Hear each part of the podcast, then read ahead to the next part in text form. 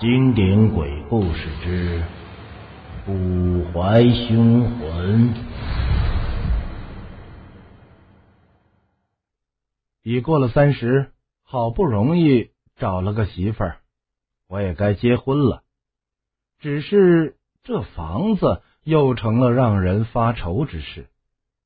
买房子吧，买不起。想想啊，真恨自己没这个本事。那样多的高楼大厦，竟没有一间是属于我的。后来呢，经朋友介绍，在离县城不远的古槐村买了一处农民兄弟新盖的小楼，只花了十万。当初那农民兄弟说出十万的时候，我还以为我自己听错了，就那样愣愣的看着那农民。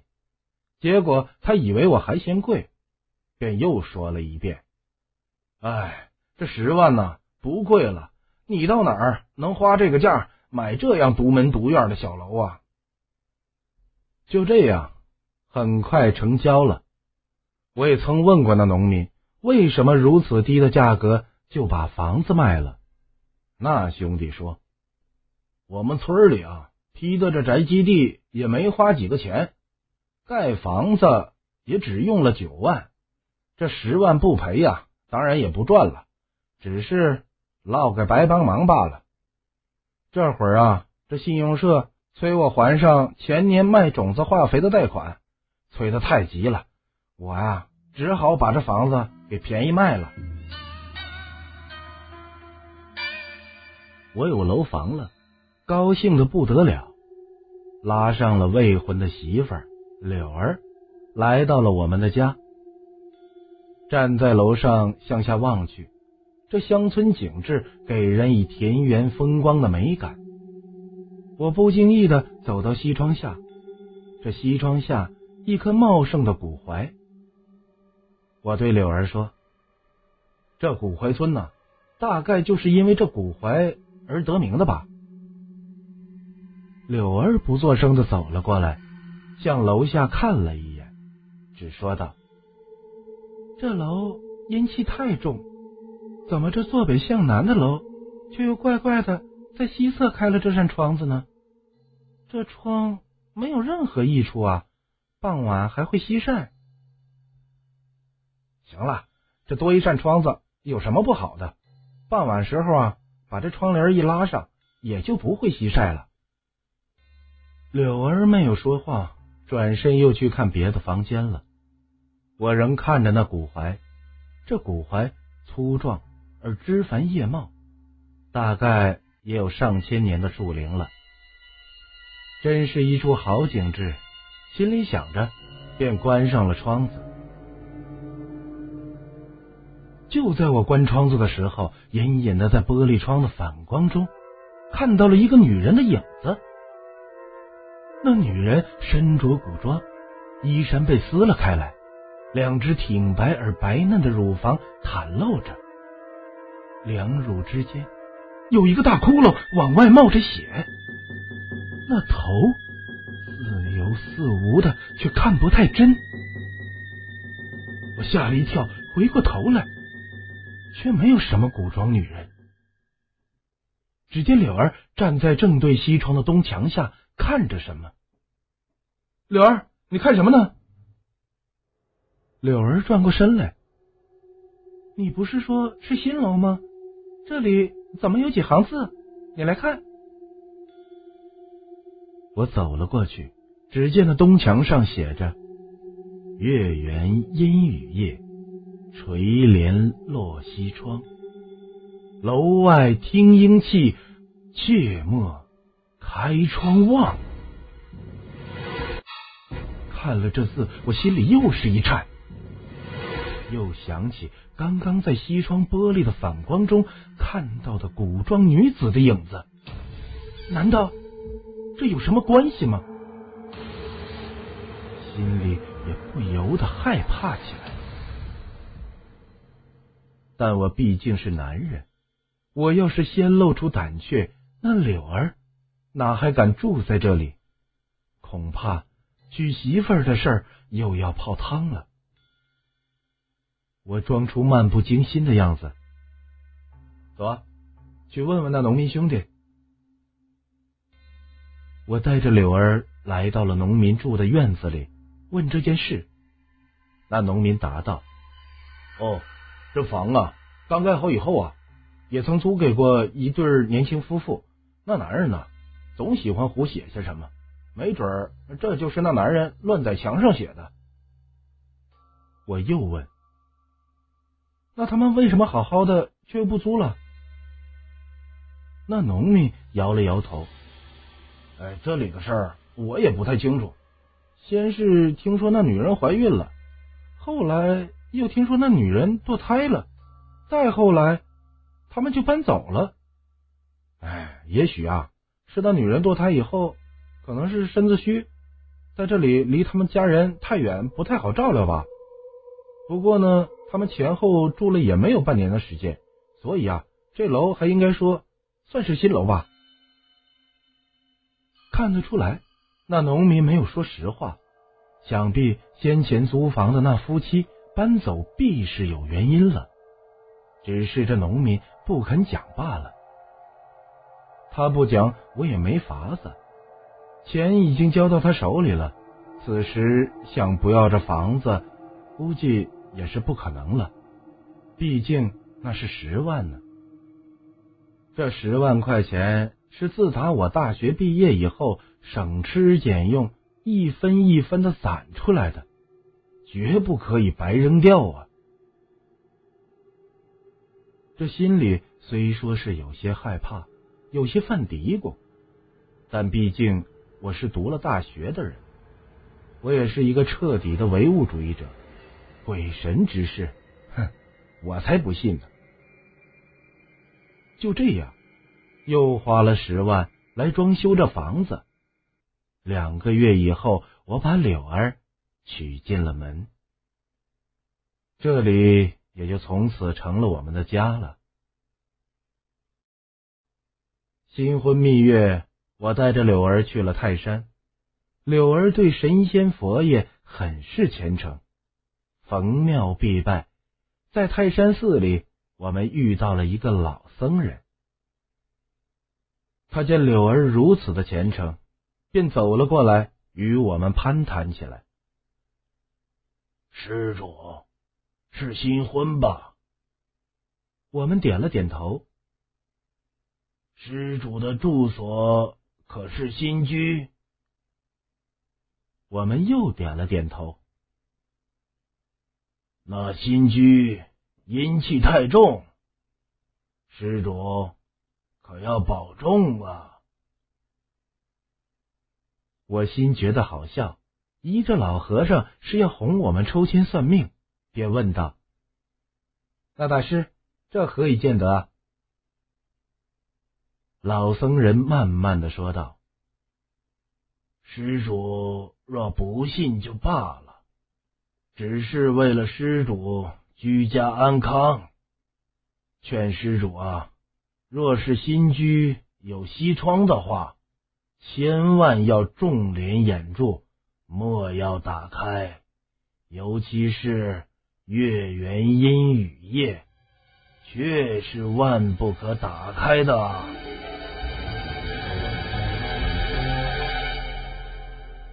尤其是月圆阴雨夜，却是万不可打开。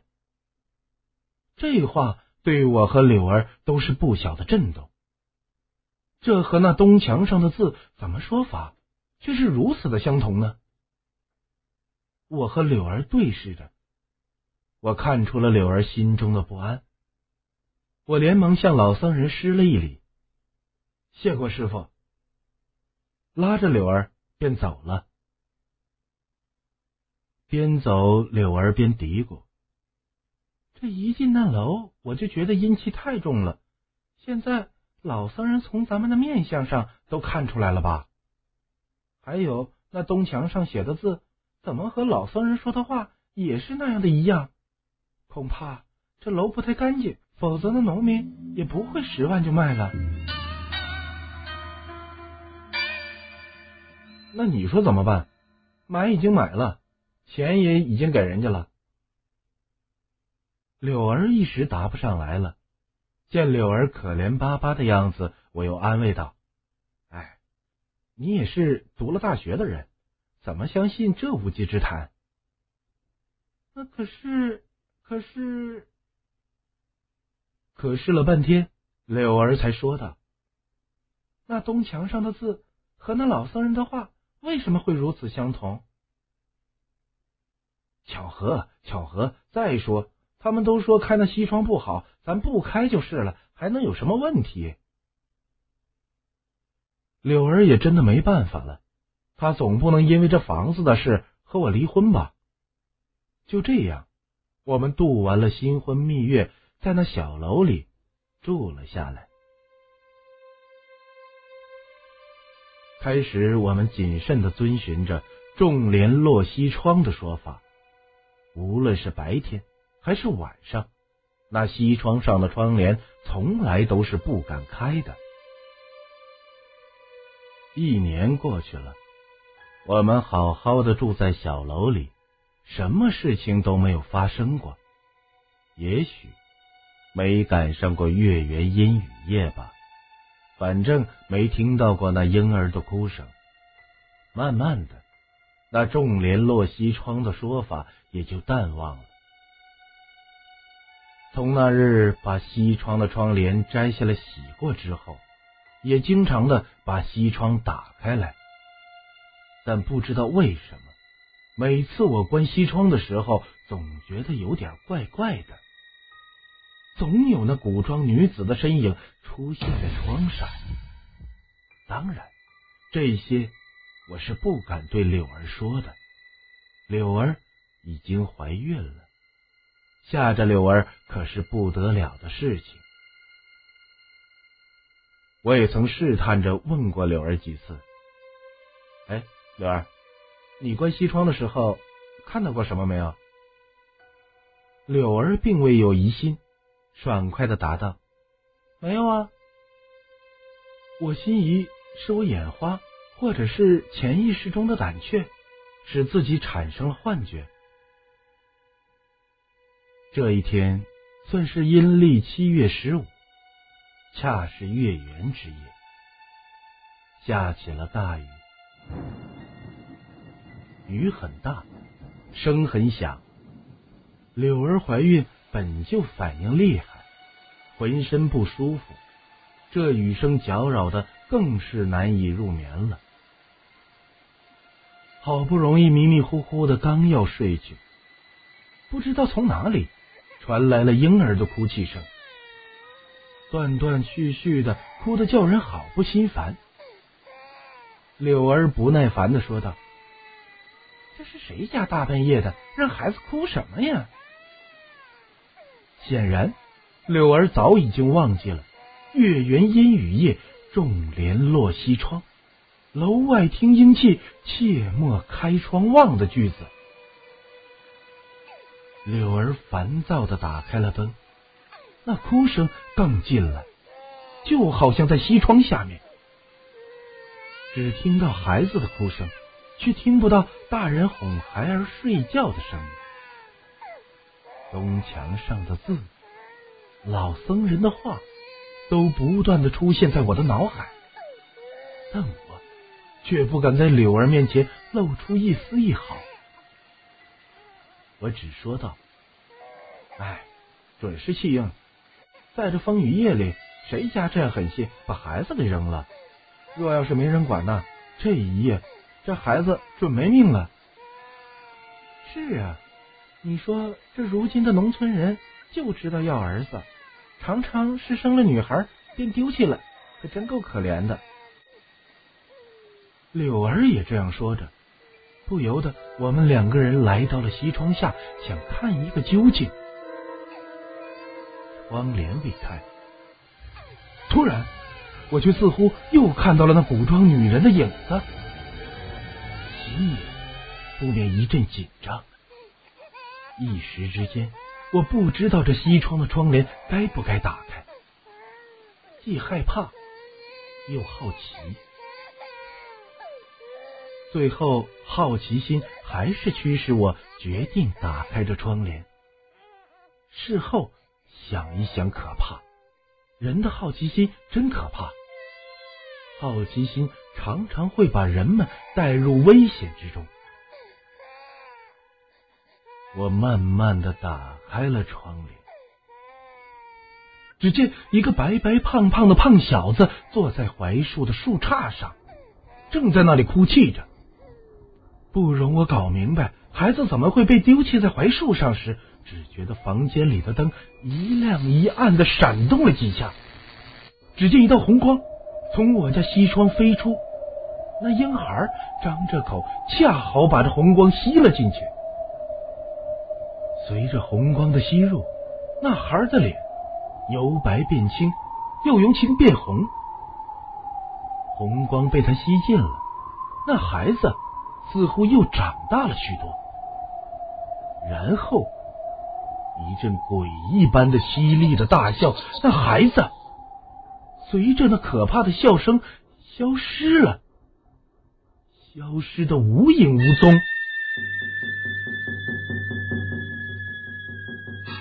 看到这些，我的头发都竖了起来，全身的肌肉都变得紧了，脑门上、后背上觉得一阵一阵的发冷。我看了一眼柳儿，柳儿仍是原来的样子。他说道：“哎，你看到什么了吗？怎么那孩子却不哭了？这笑声是那个孩子发出来的吗？”怎么这样笑？还有咱们家的灯，怎么回事啊？一亮一暗的，让我觉得有些可怕。原来这一切柳儿并没有看到，只有我看到了。怪呀，怎么会只有我看到了呢？难道又是我潜意识中的胆怯让我幻想出来的吗？我什么都没对柳儿说。只是轻声说道：“啊，可能是下雨使电不太稳定吧。嗨，这毕竟是乡下，我们去睡吧。”啊，柳儿皱了一下眉头，对我说道：“也不知这会儿是怎么了，我突然一下子就感觉很饿，很饿的，很想吃东西。”我看了一眼柳儿，柳儿的妊娠反应那样厉害。一直见吃的东西都恶心，怎么突然这大半夜的就饿了呢？唉，孕妇的事谁能说得准？我呀，只好下楼去给柳儿搞吃的了。楼梯上的灯不知道是出了什么问题，我按了好几下开关，灯都没有打开，我只好摸黑下楼了。楼道里静得很，我已经听到了自己的心跳，脚步声也显得异常的沉重。黑暗中，我又看到了那女人的影子，她的头颅比以往清楚了一些，但看上去还是比身子显得虚幻。我不断的告诫自己。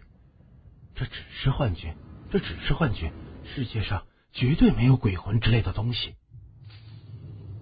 尽管这样，我还是被吓得心提到了喉咙，好像那影子只是一瞬间，一晃又不见了。来到了厨房，胡乱的整了些吃的东西，端着上了楼来。啊！到屋里，真真的吓坏了我。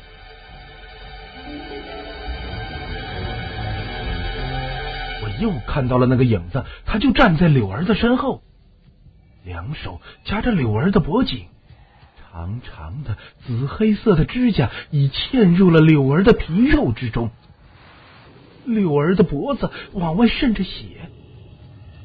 和那古装女鬼胸前大窟窿里冒出的血一起流到了柳儿身上，染红了柳儿的睡衣。柳儿用力的摇着头，看上去很痛苦的样子。我吓得端在手里的盘子一下子就落到了地上。柳儿用力的咳了两声。你怎么了？怎么慌的连盘子都落到了地上？我我我不知该怎么说，抬头看去，已不见了那女人的影子。柳儿身上也并没有什么血迹。缓了一口气，我才又说道：“柳儿，你没事吧？怎么咳了起来了？”也不知道怎么搞的，刚才就像有人在掐着我的喉咙，上不来气。现在没事了，好了。听了柳儿的话，我心里又是一震。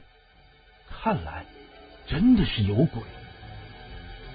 如此说来，我看到的那些绝非是我的幻觉，只是柳儿她看不到，却能感受到。他感受到了婴儿的哭声，婴儿的笑声，他感受到了那女人掐住脖颈，他感受到了与我看到的完全相同。难道不是有鬼吗？此时我更不敢对柳儿讲些什么。啊，没事就好，没事就好。你还饿吗？这样吧，咱俩一起下楼，我再做给你吃。不，不用了，这会儿又不觉得饿了。我不敢离开柳儿，也没去管那地上的碎盘和汤饭，又重新搂着柳儿回到了床上。夜黑如墨染了一般，我已经没有了丝毫的睡意。再说，也真的不敢睡去。心里一直在想，怎么办？我该怎么办？无论怎么办，我必须先让柳儿离开这里，离开这可怕的地方。柳儿并没有感到有什么可怕的事情发生，她倚在我的怀里，甜甜的睡着。天亮了，我起身来收拾夜里打碎的盘子。和洒在地上的汤饭，准备好了早餐。柳儿也起来了，我装出为难的样子，对柳儿说道：“最近啊，我可能要出去几天。嗯，你看我这不在家，谁来照顾你啊？嗯，要不你先回你母亲那儿住一段时间。出差本来就是常事。”柳儿也并没有产生什么怀疑，便点了点头，同意了。我把柳儿送回了家，跟单位请了假，没去上班，又回到了村里。我一定要弄清楚这楼里到底有什么不干净的东西。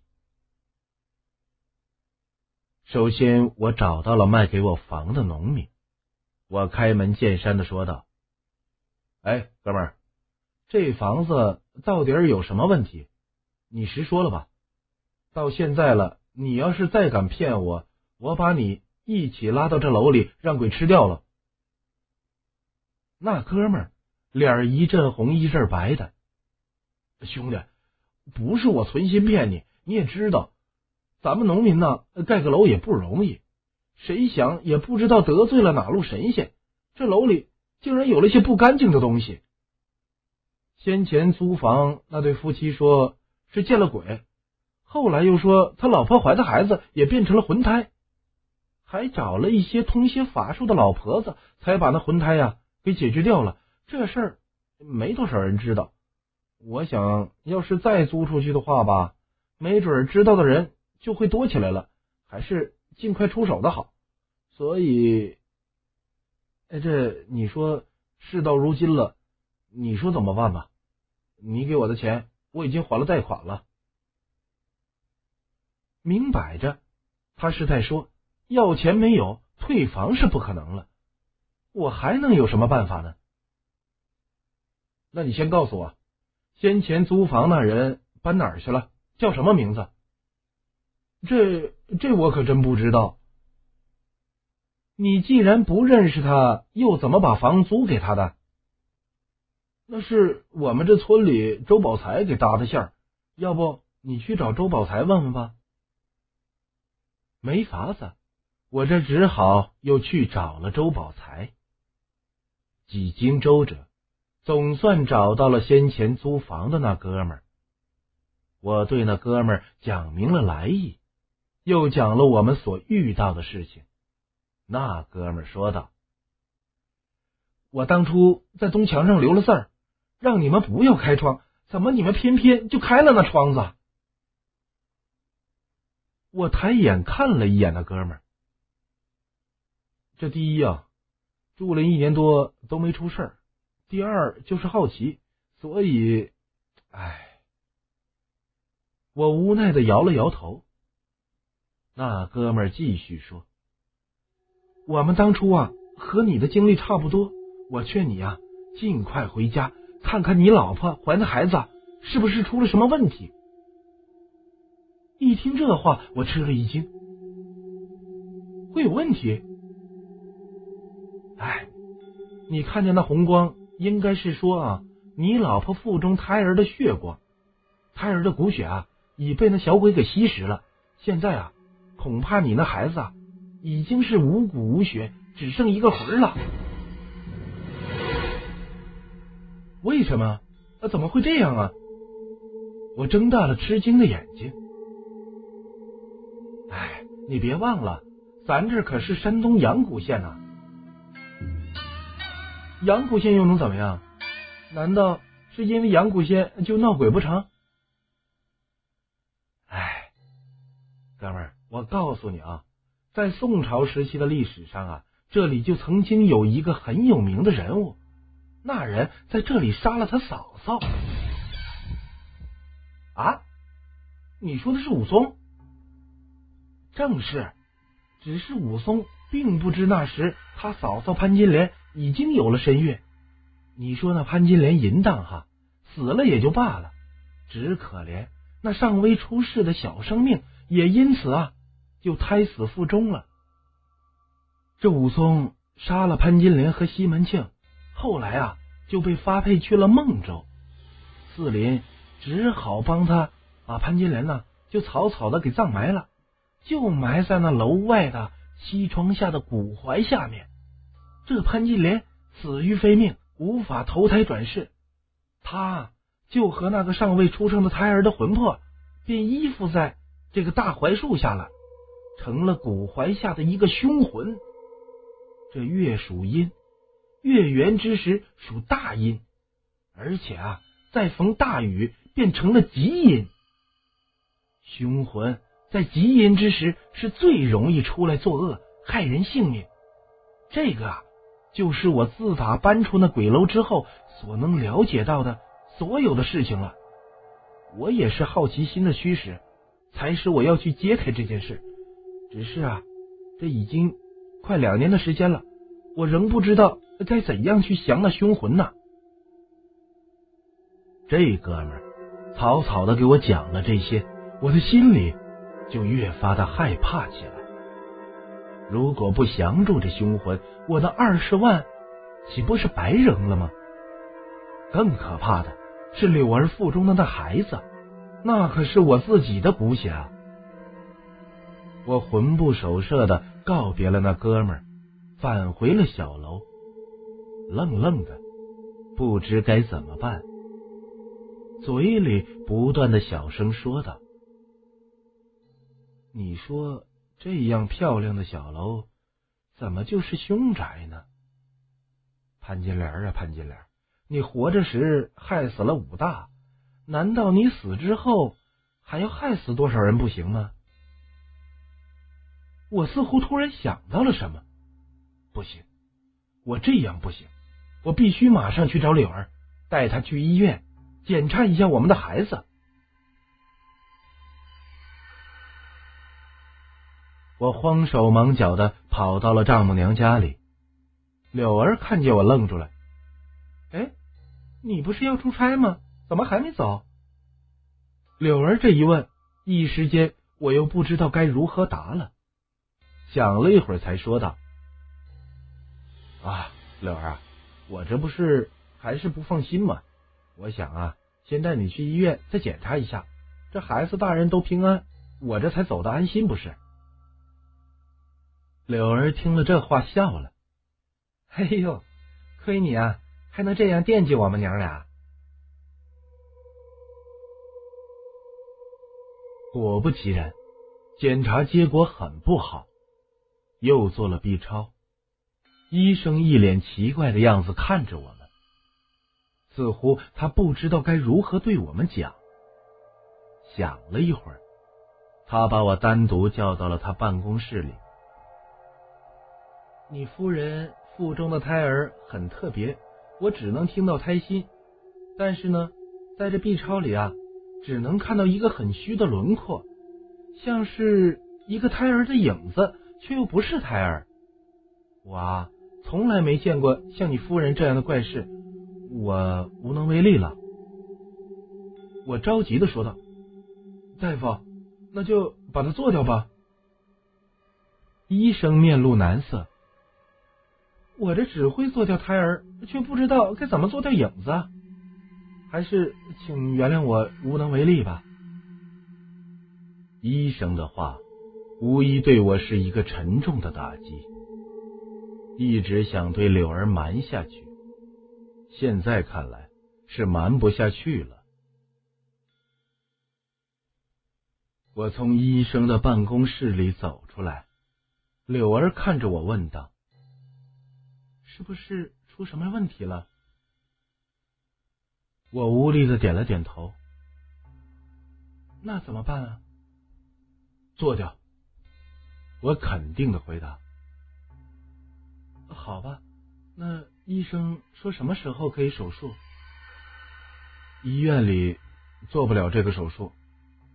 医院里做不了。”柳儿吃惊的说着：“这怎么可能？医院里做不了，哪儿能做啊？”我看着柳儿，眼泪几乎都要流了下来。柳儿。当初，当初真不该买了那楼。这跟那楼有什么关系吗？我点了点头。我已经发现那楼有问题，所以才让你回娘家去住。但已经晚了，那小鬼已经稀释掉了我们孩子的骨血。你腹中现在只剩下我们孩子的灵魂。现在你怀的成了魂胎，也就是。俗话说的鬼胎，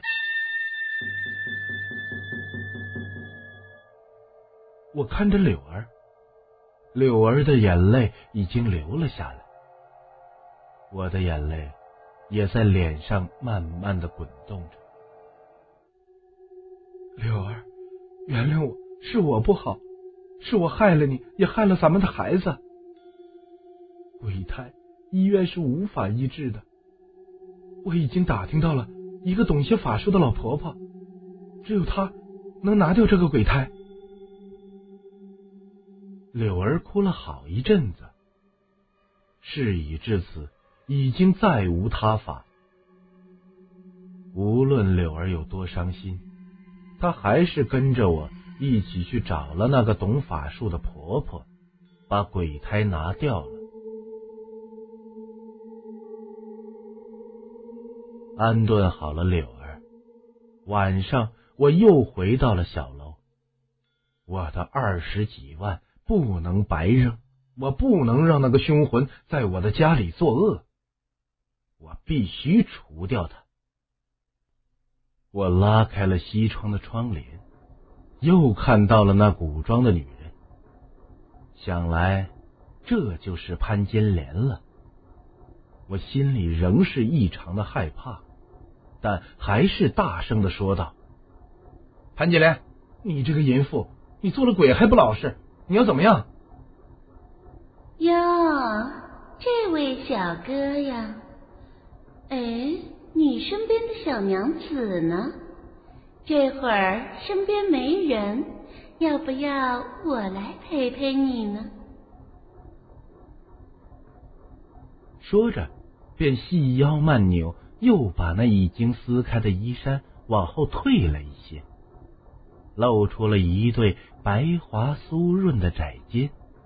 玉臂慢抬，手上的指甲已不再是紫黑色，而是细而白嫩。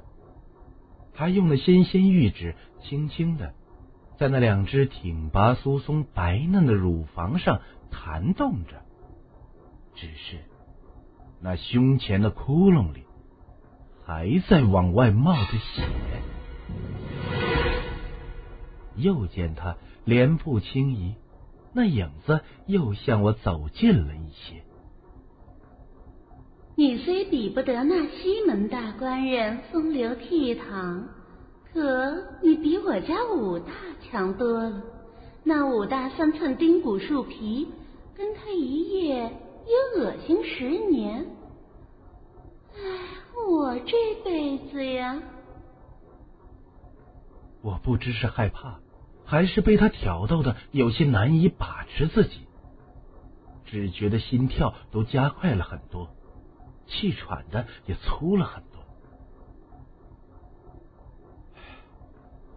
淫妇，你到如今你还敢这边说话？难道你胸前的窟窿不痛吗？那古装女人看了一眼胸心流血的窟窿。这是那五二刺的，那五二 又比西门大官人强了十二分，死在他的手下，做鬼也痛快。只是那五二千不该万不该拿了我的头走，让我现在肩上无了东西，嗯，轻的难受。只想寻个头来。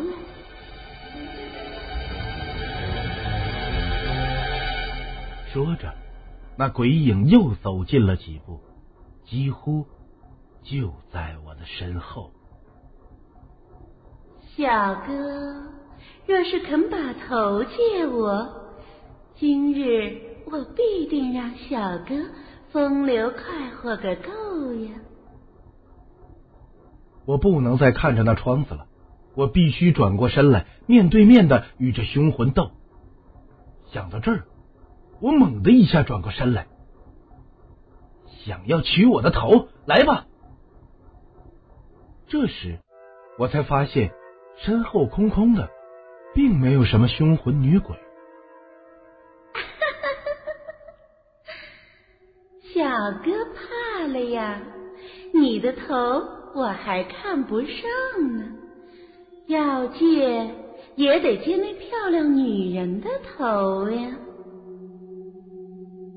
这声音又从我背后传来：“你在哪儿？出来，出来！”没有人回答，楼里死一样的寂静，钟表的声音显得异常的响。心跳的声音，和着这钟的响声，我的气喘的都不均匀了。怎么办？我怎么样才能降了这鬼？鬼在暗处，我在明处，难提防啊！不知怎的，又想起了泰山那老僧人。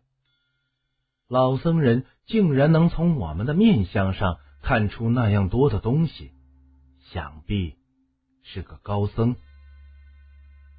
看来我得去趟泰山，请这位高僧出面了。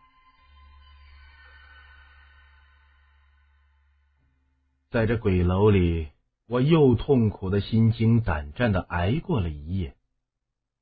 次日天一亮，便踏上了去泰山的路。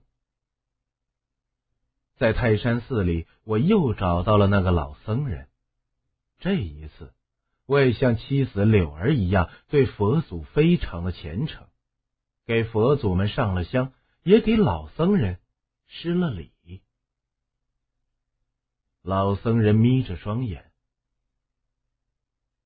施主，解铃还需系铃人呐。老衲我对那凶魂也无甚好的办法。我又施了一礼。老师傅，你总不能让我回到八九百年前去找那武松，让武松来降了那潘金莲吧？时不可倒转，那武松已仙逝了，又怎可以回来帮你降了那潘金莲呢？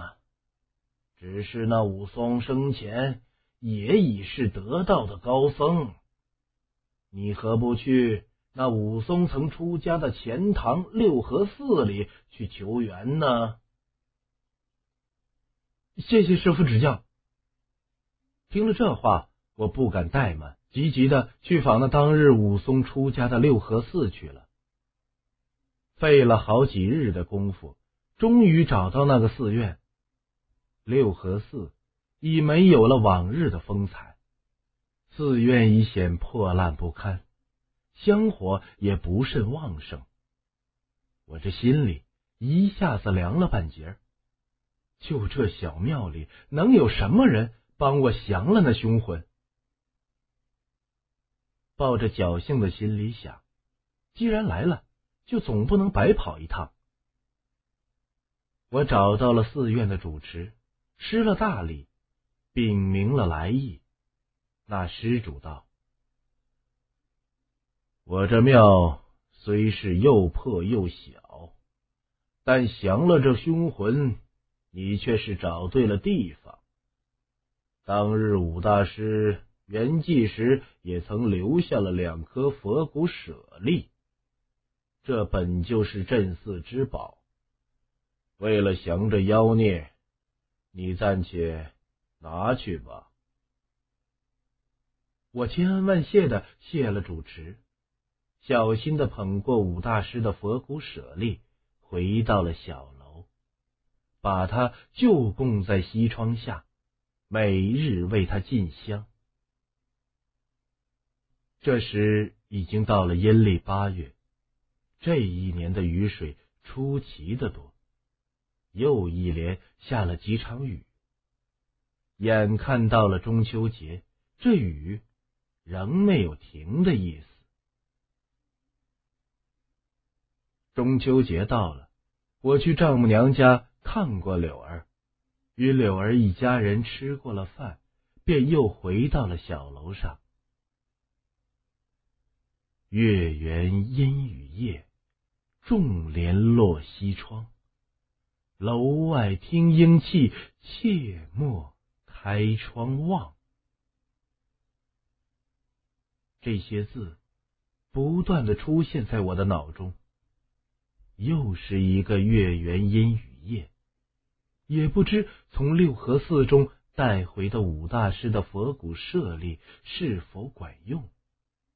心里还真是有些担心的厉害。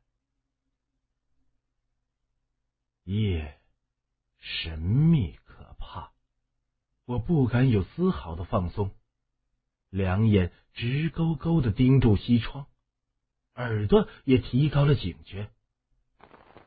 雨淅淅沥沥的下着，这搅人的雨，这烦心的雨。西窗上。放着那武松的佛骨舍利，还有我刚刚上过的香，香火一跳一跳的，也似鬼火一般。突然，婴儿的哭声由小到大，由低到高，又似由远将近的响了起来。只见那装着舍利的盒子一亮。发出一道光来，哭声立刻止住了。借着这光，我又看到了那古装女子。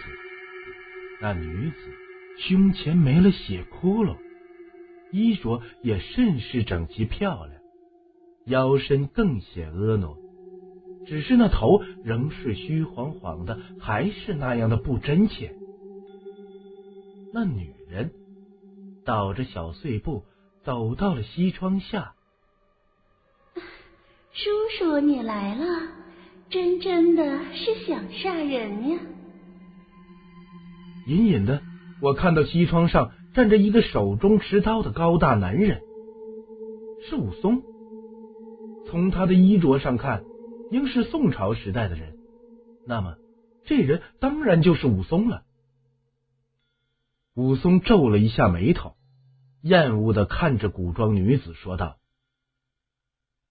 嫂嫂，你生前害了我兄性命，我害了你的性命，今日你又何苦找了这些不相干的人来寻仇呢？”叔叔，你杀了我，我不怪你，死在你这等英雄手里，死而无憾。只是你杀我，却连累了我腹中那小生命。可怜那小生命尚未出世就死于非命，便在这骨怀下成了凶魂，专吸胎血以使自己成长。我见他实在可怜，未去阻止罢了。我却未曾害过什么人呀。听了这些，我心里这个气呀！这潘金莲现在还敢说未曾害过什么人？那日我亲眼见他掐住柳儿的脖颈，险些就要了柳儿的命。不等武松说话，我大声说道：“你这个淫妇！那日我亲眼见你掐住我妻柳儿的脖颈，怎的？这会儿见了武英雄，又不敢承认了？”那潘金莲一脸可怜的样子，看着武松说道：“叔叔，你取走我的头，我肩上空的难受。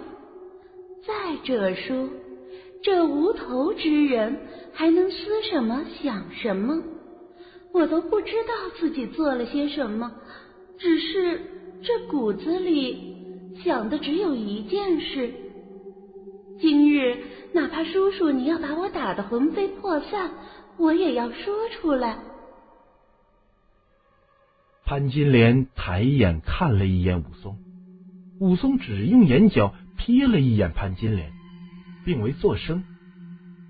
潘金莲继续说道：“当日叔叔打的老虎在景阳坡披红游街时，我便看中了叔叔。”从心里爱上了叔叔。那日虽与西门庆有染，也是恼叔叔不理睬我，但心里却不敢忘记叔叔。今日即使做了鬼，也要把这心窝里的话说给叔叔。听了这话，武松大为恼怒：“你这淫妇，做了鬼还是这般淫荡！”你与西门庆做出苟且之事，害我兄长性命，莫非也是我武松之过不是？休要再狡辩！你是何等之人，我武松心知。今日我打散了你这凶魂，还不知道要害死多少人。说着，举刀向那潘金莲打了过去。只见星星斑斑的亮点跳动了几下。便不见了那古装女子。那提刀的男人把刀往树上一抛，那刀落之处也是星星点点，光斑跳动，便暗了下来。孩子，我本不该害你性命，那也只是无意中之事。